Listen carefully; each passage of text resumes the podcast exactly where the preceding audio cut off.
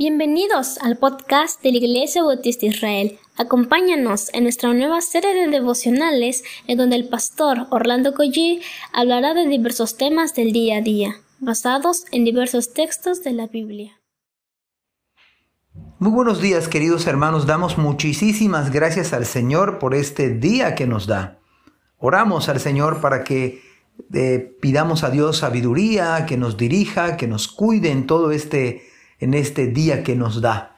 Oramos, Padre, gracias Señor, porque sin tu bondad, Señor, sin tu mano, Padre, pues la verdad es que estamos perdidos, estamos desamparados, pero Señor, tú eres bueno y nos bendices cada mañana, Señor. Cada vez que abrimos nuestros ojos es un acto soberano de gracia para con nosotros. Bendícenos en este día, en esta hermosa semana.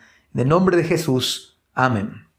Bien, en esta semana vamos a dedicar a hablar acerca de la semana llamada Santa. Y por supuesto que todas las semanas son santas, pero particularmente esta es una hermosa semana para meditar la palabra del Señor. Comentaba el día de ayer que precisamente el domingo llamado, llamado eh, domingo de entrada triunfal a Jerusalén, yo la verdad le pondría la, la entrada gloriosa y triunfal a Jerusalén. No es que Cristo no hubiera ido nunca a Jerusalén. El punto acá es que no había ido de la manera como en este caso Mateo 21 nos presenta. Voy a darles algunos detalles que se me hacen muy interesantes. Mateo invierte ocho capítulos de los 28 para hablar de esta última semana de vida de nuestro Señor Jesucristo, partiendo precisamente de la entrada triunfal a Jerusalén. Y de manera maravillosa los cuatro evangelios se alinean para eh, describir este evento. Por ejemplo, Marcos, de los, seis, de los 16 capítulos que contiene el libro, seis capítulos hablan de esta última semana. Al igual que Lucas, de los 27 capítulos, seis hablan de la última semana de la, del ministerio de Cristo. Juan, de los 21 capítulos, nueve capítulos habla acerca de esta última semana de la vida de Cristo aquí en la tierra. Lo cual me parece, y, los cuatro evangelios nos están diciendo de la importancia que, que tiene esta semana para los cristianos, del peso que tiene esta semana precisamente. Bueno, dice la Biblia, cuando se acercaron a Jerusalén, y vinieron a Betfagé, al monte de los olivos, Jesús envió dos discípulos diciéndoles, Id a la aldea que está enfrente de vosotros, y luego hallaréis una asna atada y un pollino con ella. Desatadla y traédmelos. Y si alguien os dijere algo, decid, el Señor los necesita y luego los enviará. Me parece uno de, de los momentos más hermosos digamos que es el clímax de, de la historia del Evangelio.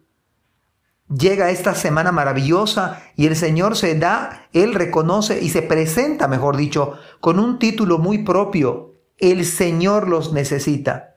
Una de las primeras verdades que presenta este, esta semana es que Cristo es el Señor.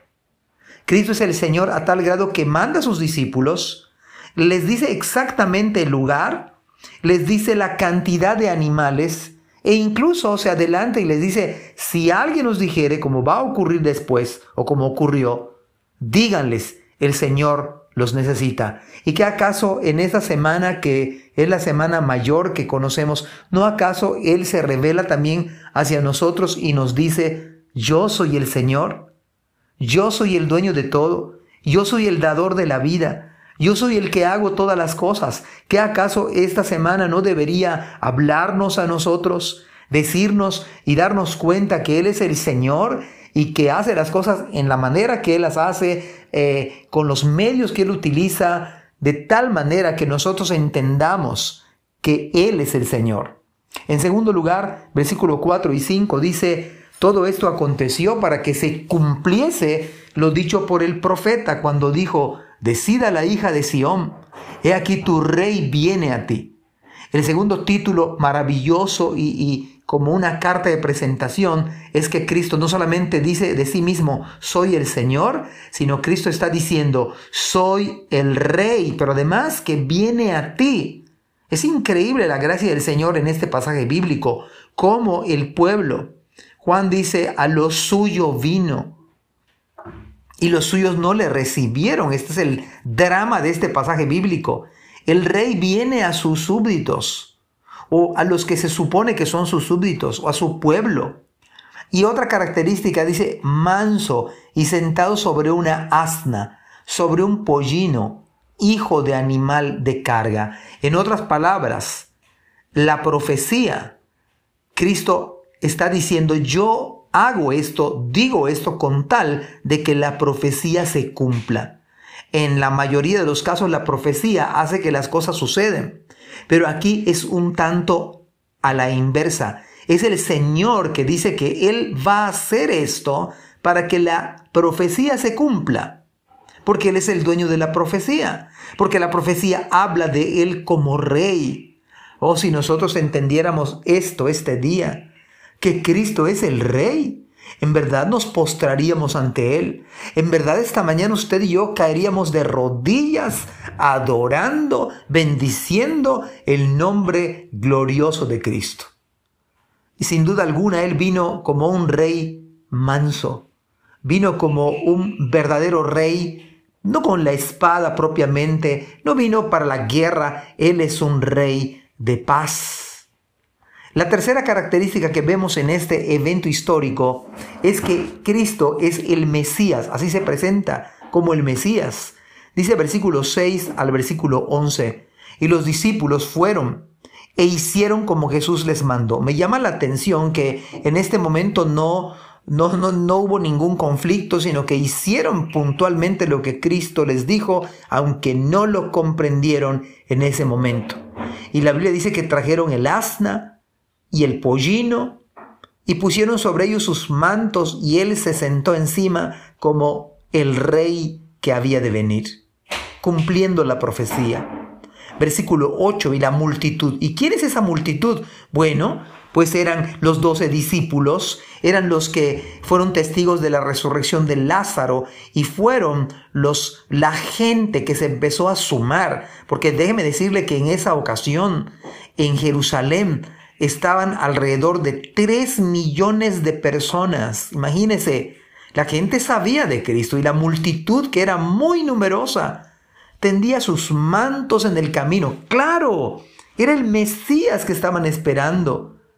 Y otros cortaban ramas de los árboles y, las tendían en el camino. Y la gente que iba delante y la que iba detrás aclamaba diciendo, Osana al Hijo de David. Bendito el que viene en el nombre del Señor, sana en las alturas. Cuando entró él en Jerusalén, toda la ciudad se conmovió. Dicho de otro modo, la, la, la ciudad sufrió de alguna manera como un sismo, diciendo, ¿quién es este? La pregunta para usted y para mí esta mañana, ¿quién es este para su vida y para la mía? ¿Es acaso el rey? ¿Es acaso el Señor? ¿Es acaso el Mesías que esperaba la gente? Versículo 11, y la gente decía, este Jesús es el profeta de Nazaret de Galilea. Pero déjeme decirle el drama de este pasaje bíblico. Tristemente, la gran mayoría de los que clamó, aclamaba diciendo, oh sana, que significa, oh Señor, sálvanos, sálvanos ahora, hijo de David. Estaban reconociéndole como el Mesías. Pero no era el Mesías que ellos esperaban. No era el Mesías guerrero que iba a derrocar a Roma, sino él, él era, es el rey que trae paz al corazón y perdón de pecados. Es una paz interior. Y entonces ellos dijeron, ¿quién es este? La pregunta es para usted, ¿quién es Jesús? ¿Es acaso un profeta? ¿Es acaso el rey, el Mesías esperado? ¿Es acaso el Señor de su vida? Oh, cómo pido al Señor que este, este, episodio bíblico cambie nuestra manera de ver las cosas. Que Cristo sea el Mesías que usted ha encontrado, o mejor dicho, el Mesías la ha encontrado usted y a mí. Que Él sea el Rey de su vida y que Él sea el Señor de su vida. Que Dios les bendiga en esta hermosa semana. Y piense usted que Cristo no es como la mayoría piensa. Él es el rey, es el Señor y también es el Mesías esperado. Dios les bendiga. Amén. Gracias por escuchar este podcast. Te invitamos a compartirlo y a seguirnos en nuestras redes sociales para que no te pierdas el contenido que tenemos preparado para ti. También nos puedes encontrar en nuestra página web www.ibimerida.org y contáctanos al correo ibismerida.gmail.com. Gracias por acompañarnos. Hasta la próxima.